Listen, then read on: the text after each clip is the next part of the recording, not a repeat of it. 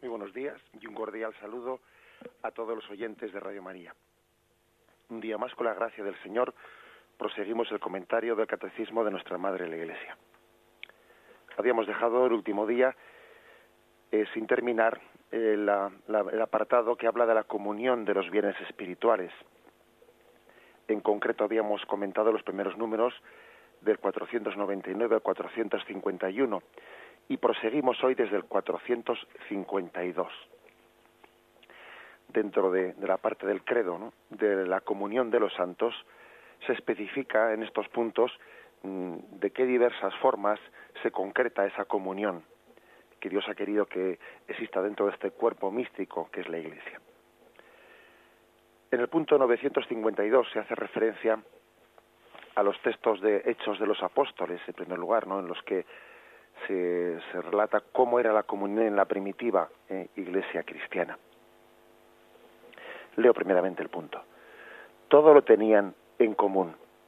Hechos 4:32.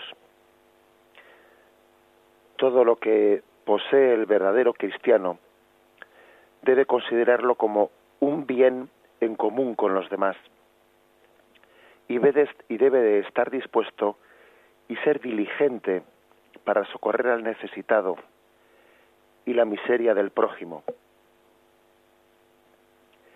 El cristiano es un administrador de los bienes de la tierra. Bien, eh, hace referencia a Hechos de los Apóstoles, eh, capítulo 4, versículo 32, un, un texto importante en la tradición cristiana, importantísimo donde los haya, ¿no? En el que se ha hecho en el que se ha hecho hincapié, en el que se ha insistido mucho. Allí se dice la multitud de los creyentes em, no tenía sino un solo corazón y una sola alma. Nadie llamaba suyos a sus bienes, sino que todo era en común entre ellos. Los apóstoles daban testimonio de un gran poder, con gran poder, de la resurrección de Jesús, y gozaban todos de gran simpatía no había entre ellos ningún necesitado, porque todos los que todo lo que poseían, los que poseían campos o casas los vendían, traían el importe de su venta y lo ponían a los pies de los apóstoles y se repartía a cada uno según su necesidad.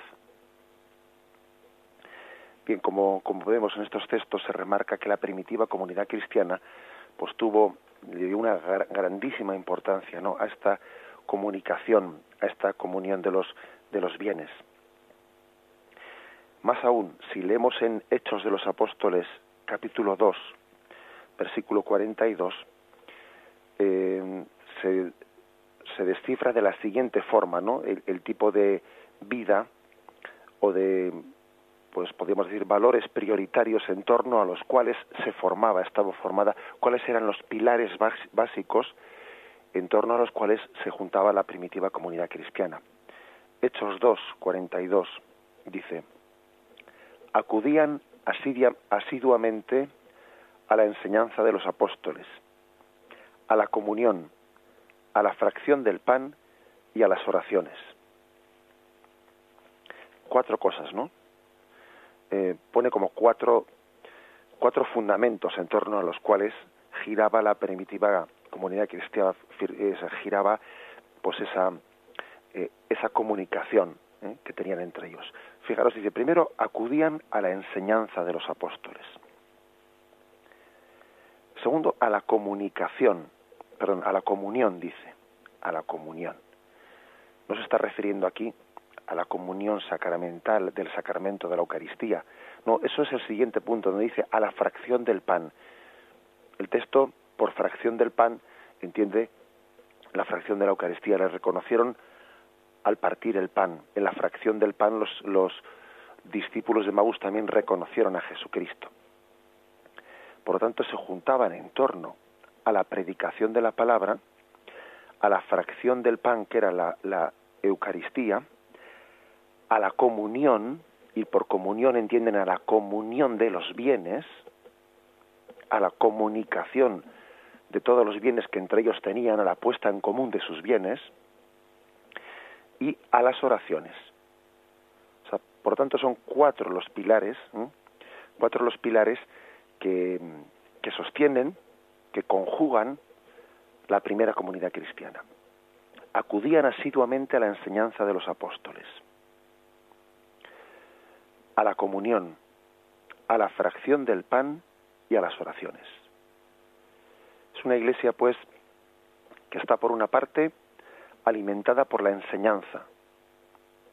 Los apóstoles eh, tienen una misión de enseñar la palabra de Cristo.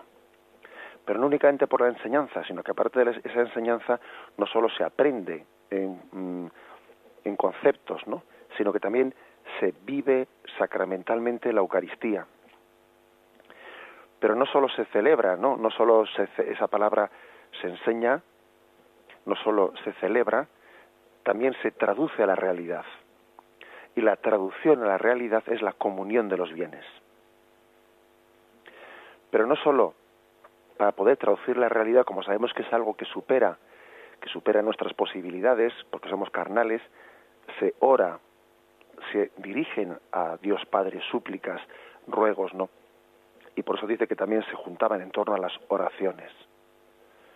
Cuatro pilares que denotan pues que, que si un, alguno de ellos faltase, pues una comunidad cristiana estaría coja, mm, le faltaría un, algún aspecto importante, ¿no? Algún aspecto importante. Supongamos una, una comunidad cristiana a la que le faltase el primer aspecto, ¿no? el de la enseñanza de los apóstoles.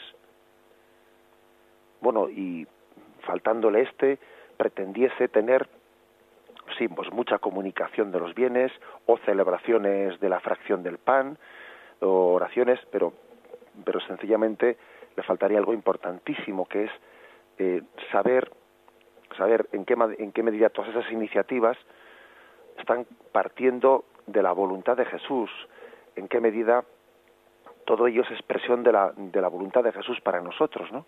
Nosotros mm, no, no nos relacionamos con Dios por iniciativa propia, sino que Él nos revela su palabra. Por lo tanto, también es muy importante formarse. Y hoy en día esto, esto es importante porque puede ocurrir que alguien, haya personas que tengan un, un espíritu, un deseo, una voluntad no de, de ser cristianos, pero les falte formación. Formación, eso, eso ocurre con frecuencia que hay personas con mucha buena voluntad de, ser serviciales, de ser entregados, de, seguir un espíritu cristiano, pero porque que por falta de formación lo hacen de una manera muy vaga o incluso muy incoherente. Eh, pues en unos, en unos aspectos son muy sensibles y en otros aspectos no son nada sensibles. Pues igual hay personas pues que están integrados en el mundo de las de las ONGs y tienen signos de, de solidaridad con el prójimo que realmente son encomiables y están con un espíritu cristiano muy desarrollado en un aspecto concreto no de la solidaridad con el prójimo, pero al mismo tiempo por falta de formación, por falta de una formación íntegra en la fe, en la moral, etcétera, puede haber otros aspectos de su vida que estén totalmente alejados, ¿no? Totalmente alejados de mm, del espíritu de Jesucristo en el Evangelio y eso hoy en día es frecuente. ¿eh? Igual que existan muchas personas que tengan una sensibilidad hacia el prójimo grande integradas en el mundo de las ONGs, al mismo tiempo que no tienen ningún respeto a la vida, algunas de esas personas ningún respeto a la vida concebida en el seno de su madre, o que tienen una vida de promiscuidad, de promiscuidad y de falta de respeto y de integración de la sexualidad en el amor. O sea, puede ocurrir que cuando falte formación, falte formación, haya una sensibilidad cristiana que sea totalmente parcial o fraccionada en algún aspecto concreto y en los demás no, no tiene nada que ver ¿no? con el espíritu de Cristo. Por eso el primer aspecto es importante. La primitiva comunidad cristiana recibía la enseñanza de los apóstoles. Es muy importante formarse bien. Pero en segundo lugar, también eh, elevaban a Dios oraciones, porque de poco sirve estar bien formado en la mente, si sabiendo que somos débiles y si no suplicamos, si no somos mendigos de la gracia de Dios. Y uno tiene siempre que suplicar, ¿no? Suplicar que eso que entiende que es lo recto, Dios le dé la gracia ¿eh? para llevarlo a cabo.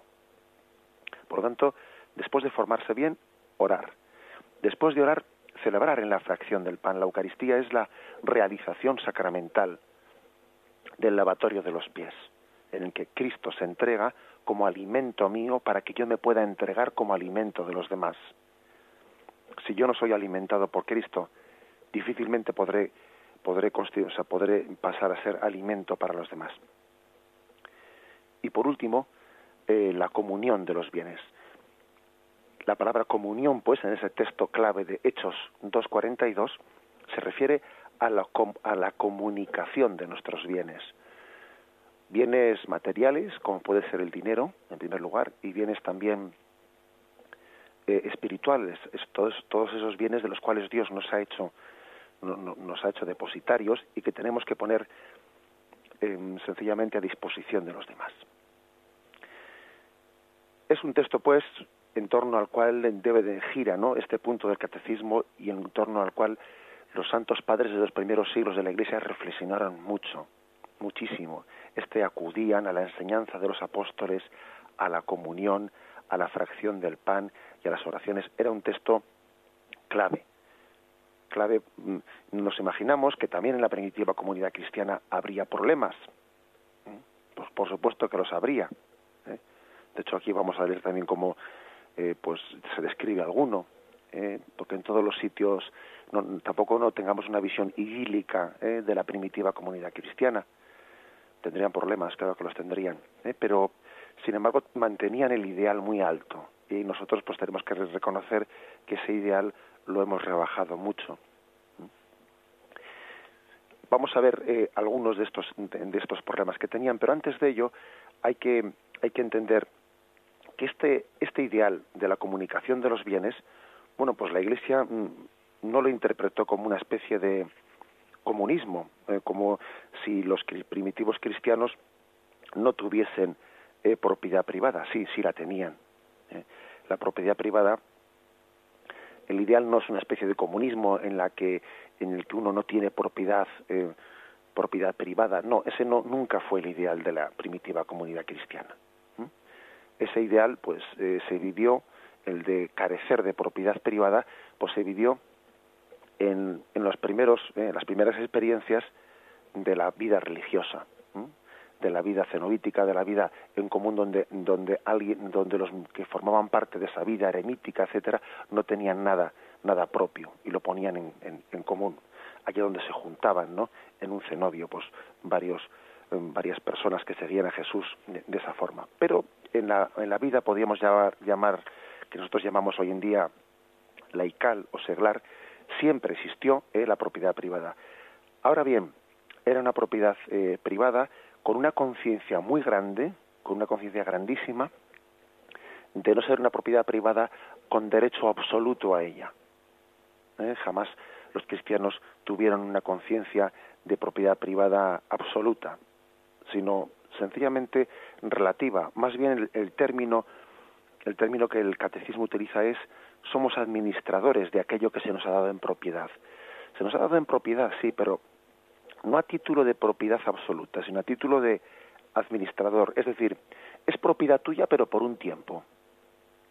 Luego mm, dejarás de poseerlo, porque de hecho esta vida es corta. ¿eh? Y entonces se utiliza esa imagen del, del administrador. Bien, eso, eso mm, especialmente está, está referido en el capítulo 16 de San Lucas, donde se nos da esta conciencia de que los bienes son administrados por nosotros. Decía también a sus discípulos, era un hombre rico que tenía un administrador, a quien acusaron ante él de malbaratar su hacienda. Le llamó y le dijo, ¿qué oigo decir de ti? Dame cuenta de tu administración porque ya no podrás seguir administrando. Se dijo a sí mismo el administrador, ¿qué haré? Pues mi señor me quita la administración. Cavar no puedo. Mendigar me da vergüenza. Ya sé lo que voy a hacer, para que cuando sea removido de la administración me reciban en sus casas. Y convocando uno por uno a los deudores de su señor, dijo al primero, ¿cuánto debes a mi señor? Respondió, cien medidas de aceite. Él le dijo, toma tu recibo, siéntate enseguida y escribe cincuenta. Y después dijo a otro, ¿tú cuánto debes? Contestó, cien cargas de trigo. Dícele, toma tu recibo y escribe ochenta. El Señor alabó al administrador injusto porque había obrado astutamente. Pues los hijos de este mundo son más astutos que los de su generación, que los hijos de la luz. Yo os digo, haceos amigos con el dinero injusto, para que cuando llegue a faltar os reciban en las eternas moradas. El que es fiel en lo mínimo, lo es también en lo mucho, y el que es injusto en lo mínimo, lo es también en lo mucho. Si pues no fuisteis fieles en el dinero injusto, ¿quién os confiará lo verdadero?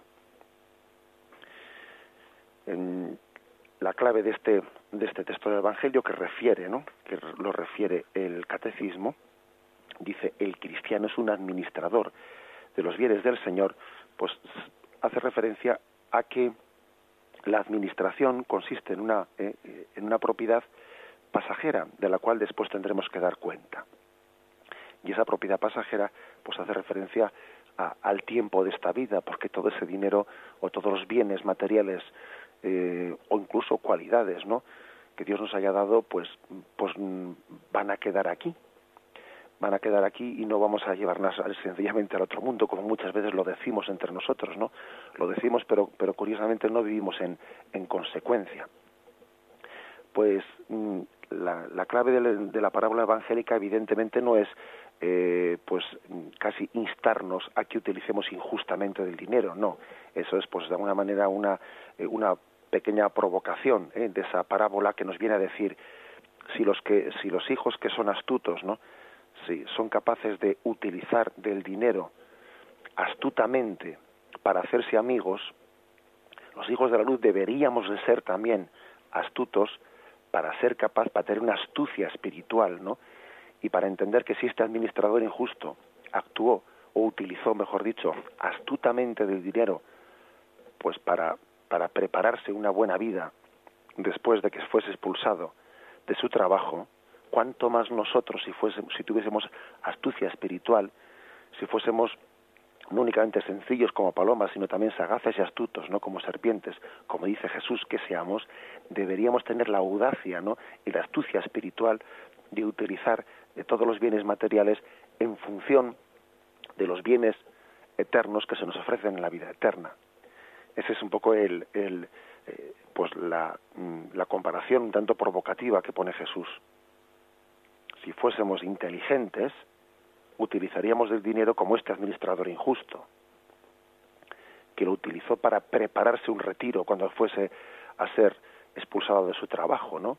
Es una, verdaderamente es una, una comparación provocativa por parte de Jesús, en la que, por supuesto, no nos está invitando a que seamos injustos como este administrador, sino nos está, nos está invitando a que seamos suficientemente, pues, mm, sagaces para que utilicemos los bienes materiales en esta vida en función de la vida eterna. Para que entendamos que, mm, de poco nos sirven todos los dones que hemos, recibido si no es bajo esa clave de administración. Los bienes sirven para otra cosa, no, no sirven en sí mismos. Nos, el gran mal de los bienes es cuando los utilizamos para servir a los propios bienes utilizamos los bienes como algo a lo que debemos de servir, en vez de servirnos de los bienes, buscando los dones eternos. El Señor pues quiere que invertamos, invirtamos esa, servidumbre del corazón. No servir a los, bienes, sino servirnos de los bienes al servicio del reino de Cristo. Ese es el reto que se nos lanza en esta parábola. Lo meditamos y vamos a continuar. Mater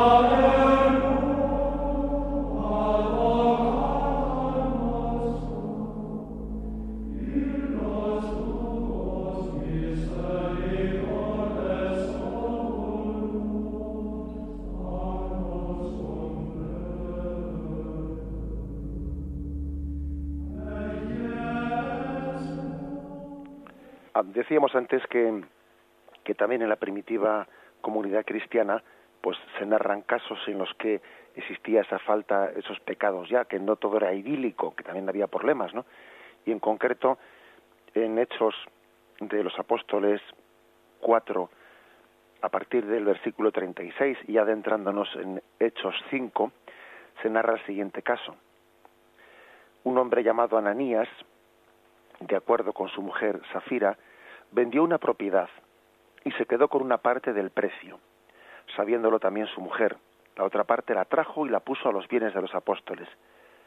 Pedro le dijo a Ananías, ¿cómo es que Satanás llenó tu corazón para mentir al Espíritu Santo y quedarte con parte del precio del campo? Es que mientras lo tenías no era tuyo y una vez vendido no podías disponer del precio. ¿Por qué determinaste en tu corazón hacer esto? No has mentido a los hombres, sino a Dios. Al oír Ananías estas palabras cayó y expiró, y un gran temor se apoderó de cuantos lo oyeron. Se levantaron los jóvenes, lo amortajaron y le llevaron a enterrar. Unas tres horas más tarde entró su mujer, que ignoraba lo que había pasado. Pedro le preguntó, dime, ¿habéis vendido en, tanto el campo? Ella respondió, sí, en, eso. Y Pedro le replicó, ¿cómo os habéis puesto de acuerdo para poner a prueba el Espíritu del Señor? Mira, aquí a la puerta están los pies de los que han enterrado a tu marido. Ellos te, llevarán a ti. Al instante ella cayó a sus pies y expiró. Entrando los jóvenes la hallaron muerta y la llevaron a enterrar junto a su marido. Un gran temor se apoderó de toda la iglesia y de todos cuantos oyeron esto. Es un episodio que verdaderamente pues nos, nos llena de, de, impresión, ¿no? Nos llena de impresión porque eh, nosotros pues vivimos la comunicación de los bienes a un nivel pues muchísimo más distante, ¿no? Eh, hemos hecho de él una, una, digamos un asunto privado, un asunto en el que bueno pues parece que es una decisión interna de conciencia lo que uno puede aportar en la comunicación de los bienes en la que nadie nadie entra de alguna manera a compartir esa decisión o a, tomar puntos de o a consultar incluso esa decisión, ¿no? Y nos llama la atención que la primera comunidad cristiana, pues, se viviese con esa intensidad, la sinceridad de cómo se aporta delante de Dios la comunicación de los bienes. Fijaros que lo que lo que los apóstoles le reprueban, ¿no? A este matrimonio, a este hombre Ananías y a su mujer Safira, lo que le reprueban no es que no hayan entregado todo el dinero, ¿eh? todo el dinero del, del campo, pues a, la comunidad cristiana. Lo que le reprueban es que no hayan sido sinceros, que hayan querido quedar bien, como diciendo que lo entregaban todo y que sin embargo se hayan quedado una parte. Porque de hecho Pedro le dice, es que mientras lo tenías no era tuyo y una vez vendido no podías disponer del precio. Sí, si nadie te obligaba ¿eh? Es decir, la primitiva comunidad cristiana, no le obligaba a entregar todo el precio de ese campo que vendía. Pero ellos, pues, quisieron quedar bien delante de los demás, haciendo como si eh, ponían, hubiesen puesto, ¿no? Pues todo el valor de ese campo al servicio de la comunidad cuando era mentira. Y reciben, pues, ese ese castigo de, de expirar allí mismo delante de toda la comunidad cristiana. Que imaginaros, pues, el gran temor y el gran sentido de, pues, de, intervención y de signo divino con que también vivirían este episodio, ¿no? Lo vivirían como un signo de Dios para que se tomasen en serio, primero la sinceridad y segundo la comunicación de los bienes, ¿no? Primero la sinceridad y segundo la comunicación de los bienes, no, no olvidemos eso. Este es un episodio, pues, e, en el que se ve que, bueno, cómo vivía la comunidad esto y cómo también era, era objeto también de tentaciones, ¿eh? de tentaciones, porque siempre la, eh, hay una tensión entre, entre ese deseo ¿eh? de, de, propiedad privada que Dios quiere que lo tengamos, que además que es que la propiedad privada es, es santa y es buena, porque hace que el hombre hace que el hombre se realice más, que se entregue con más ilusión a su trabajo. Cuando existe propiedad privada, pues uno se dignifica más en el trabajo, cuando todo es de todos y, y, nada es propio, pues uno no se motiva tanto porque somos así.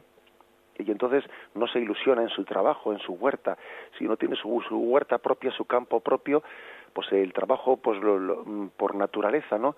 Eh, se entrega se entrega a él con mucha mayor eh, vocación que cuando el trabajo, pues que cuando el, campo, pues es trabajador ajeno. ¿eh? El pastor que cuida sus propias ovejas, pues, pues lo hace con una mayor ilusión. O sea, con lo cual, digamos, la propiedad privada, pues es buena y es casi un, un instrumento para para mayor desarrollo de los talentos que tenemos. Ahora bien, ¿eh? ahora bien, pues, sin embargo, em, en la medida en que tenemos más conciencia de hermandad entre nosotros, hay mayor comunicación de bienes.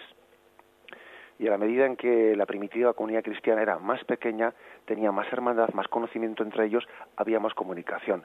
En la medida en que hemos llegado a un mundo masificado en el que en el que está al lado de la iglesia mía, pues no, no sé ni quién es, me suena de vista, otras veces le he visto pasar y tenemos menos comunión, menos hermandad, menos lazos, pues, pues desgraciadamente la comunicación de los bienes también es muy inferior. Porque este, esta sociedad nos ha despersonalizado y la diferencia entre nuestras comunidades católicas a la primitiva comunidad pues está en que bueno pues que nuestras relaciones fraternas son también mucho más despersonalizadas por el tipo de sociedad en la que vivimos ¿eh? el tipo de urbes mm, en, las que nuestros vecinos y nuestros eh, nuestros coparroquianos no pues son mm, tienen rostros que no tienen nombre propio muchas veces ¿eh? entonces también ese es uno de los motivos el Papa en su encíclica Dios es amor describe describe con mucha eh, con mucho detalle cómo se desarrolló en los primeros siglos la caridad cristiana haciendo referencia en primer lugar de cómo los apóstoles decidieron elegir a siete diáconos para atender a las viudas, para poderse ellos dedicar eh, a la predicación de la palabra, refiere el, el, texto de los Hechos de los Apóstoles, en el que como la primitiva comunidad cristiana comienza ya a organizar pues el ministerio de la caridad. Y luego, pues mm, poco a poco, eh, en distintas formas, el Papa en esa encíclica hace referencia a cómo en Egipto se, se creó eh, la diaconía y otras formas distintas de organizar ese ministerio de la caridad. Pero lo importante es entender que la caridad mm, en la primitiva comunidad cristiana y en los siglos posteriores no fue únicamente un asunto particular o privado de cada uno, sino que la caridad era también formaba parte de la misma de uno de los quehaceres de la Iglesia en cuanto Iglesia, en cuanto institución e-, e-, eclesial, ¿no?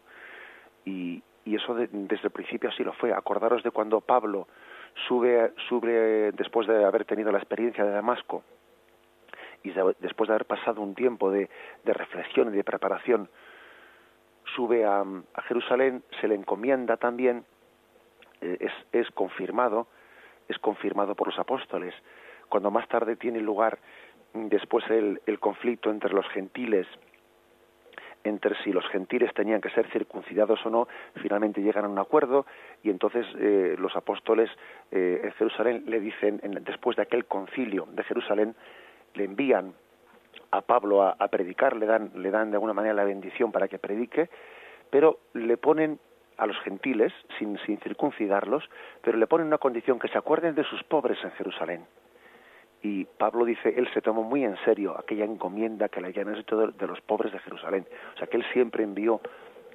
donativos de aquellos lugares griegos que eran más ricos en favor de los pobres de Jerusalén, que era pues, un lugar de gente más pobre. Quiero decir que mm, es básico que entendamos que la caridad no es una cuestión privada como tendríamos, ¿eh? como tendríamos el, la tentación de entender, no es una cuestión privada, sino que también forma parte de, un, signo comunitario. De aquí que este texto de Ananías y de su mujer Safira es puesto, es puesto de relevancia eh, y, reciben un signo, la primitiva comunidad cristiana tan fuerte al, al morir este matrimonio por haber procedido de una manera tan, pues tan, podríamos decir, eh, poco transparente, ¿no? ¿Por, qué se hace este signo? Pues porque la, caridad cristiana no era una cuestión únicamente individual, particular, eh, interior ¿no? De, cada uno, no, sino que también tenía una dimensión comunitaria. La Iglesia, en cuanto en cuanto Iglesia, en cuanto a Iglesia, tenía la obligación de atender a los pobres. Era un ministerio eclesial. De una manera similar a como también eh, somos alimentados por la palabra de los apóstoles, por el ministerio de la palabra, el ejercicio de la caridad desde el principio fue un algo organizado ¿eh? en, la, comunidad cristiana. Eso es algo que en la segunda parte de la encíclica el Papa lo, lo subraya. Lo vamos a meditar y ahora continuamos.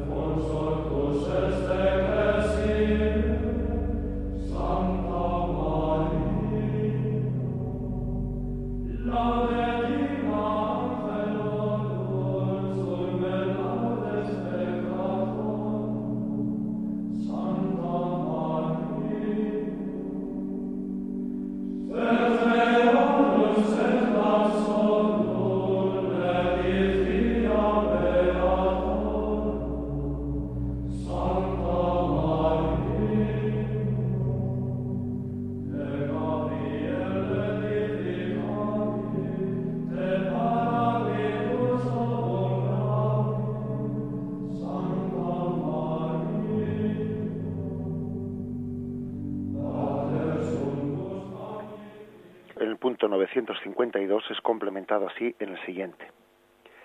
La comunión de la caridad.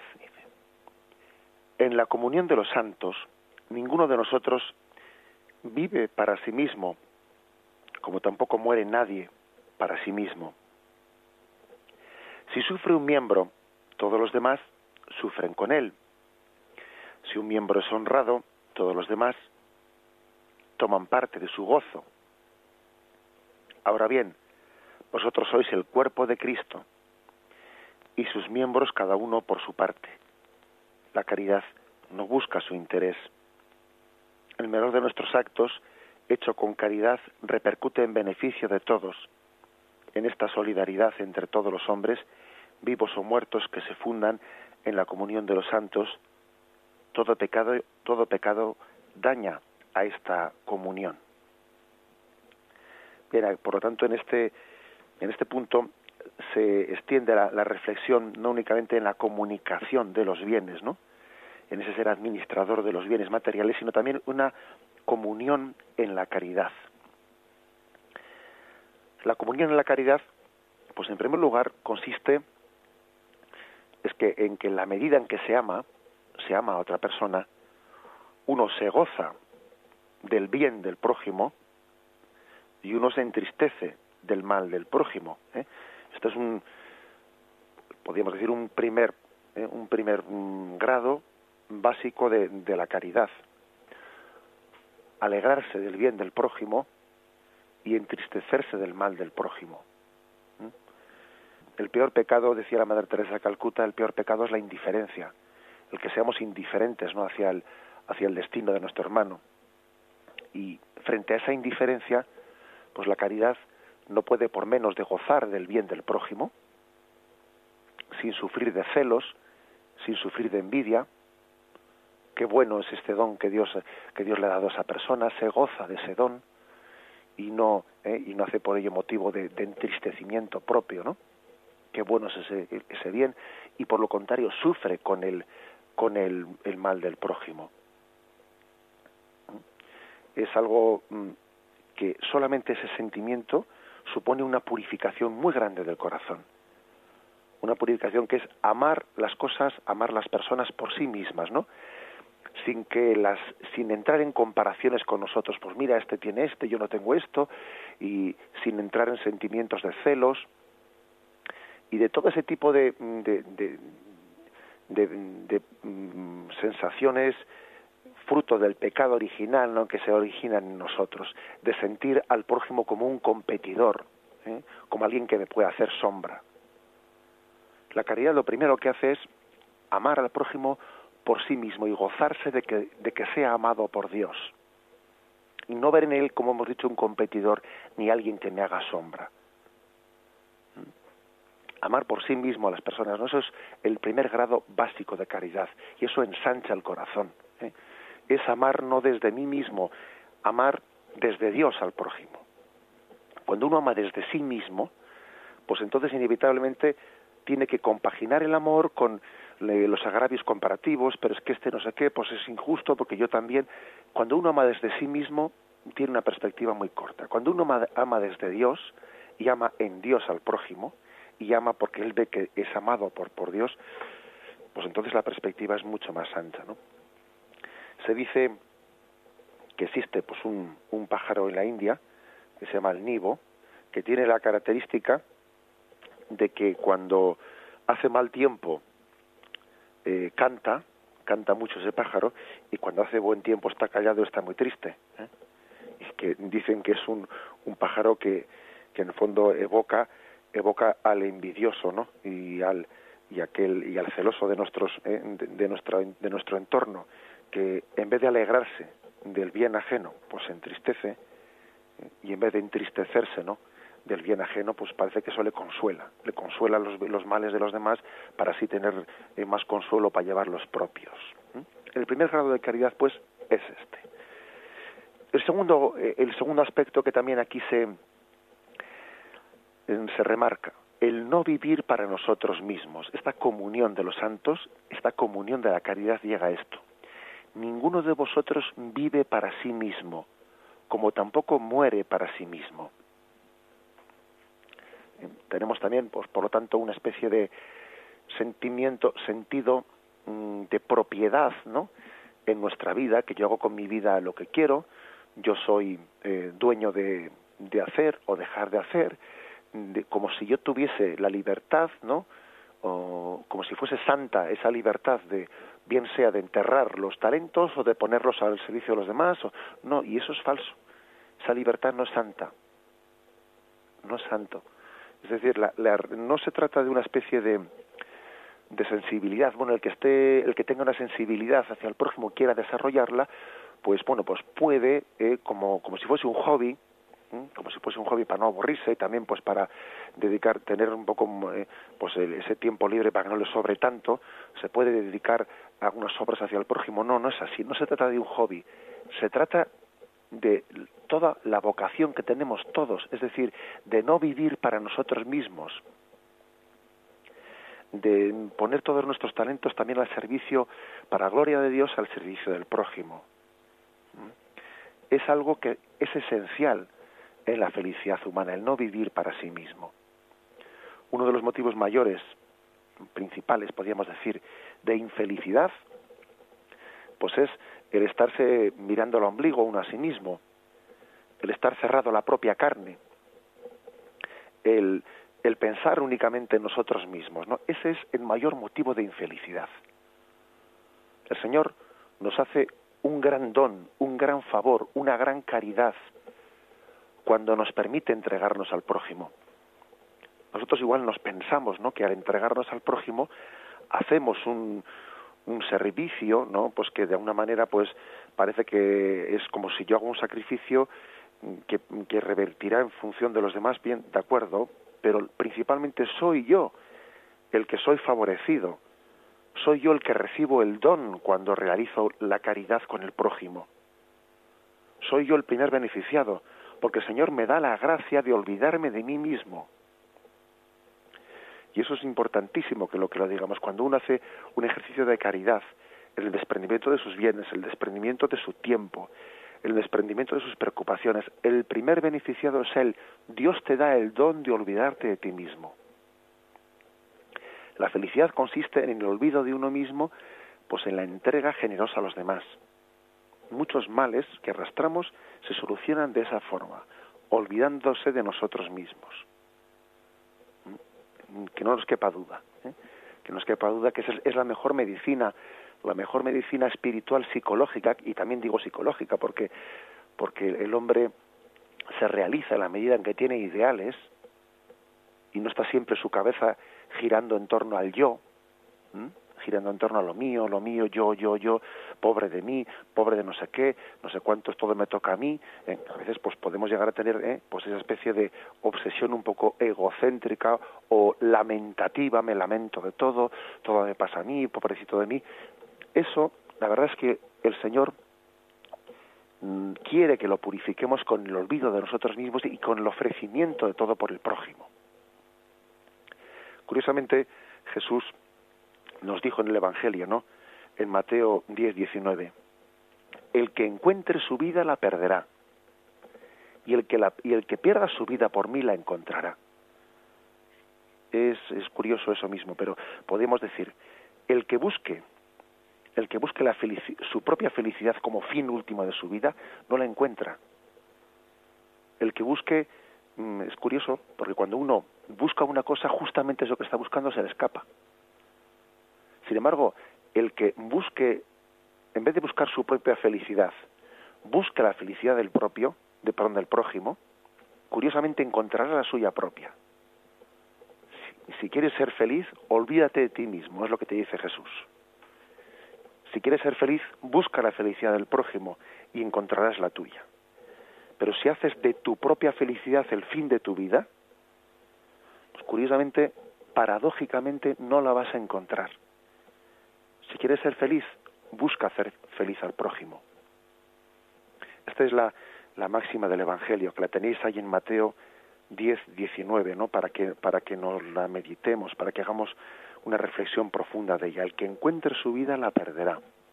Y el que pierda su vida por mí la encontrará. Eso tantísimas veces lo, lo hemos visto, ¿no? Y tiene, y tiene muchas aplicaciones, ¿eh? en muchos sentidos esto, muchísimos sentidos. Se me ocurre uno, por ejemplo, ahora mismo. ¿eh?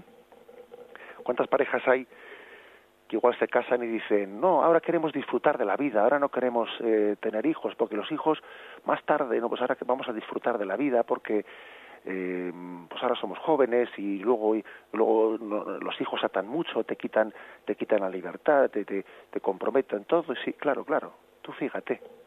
Y curiosamente esas parejas que muchas veces hacen ese tipo de opciones no quitándose responsabilidades de encima pues curiosamente pasan unos años y claro, ¿qué es lo que ocurre? Que cuando no hay un ideal que ilusione a una pareja, que le haga sacrificarse gozosamente, que es ese hijo, ¿no? Los hijos, cuando no existe ese ideal, entonces ¿qué es lo que pasa? Pues que el diablo cuando no tiene nada que hacer, pues con el rabo mata moscas.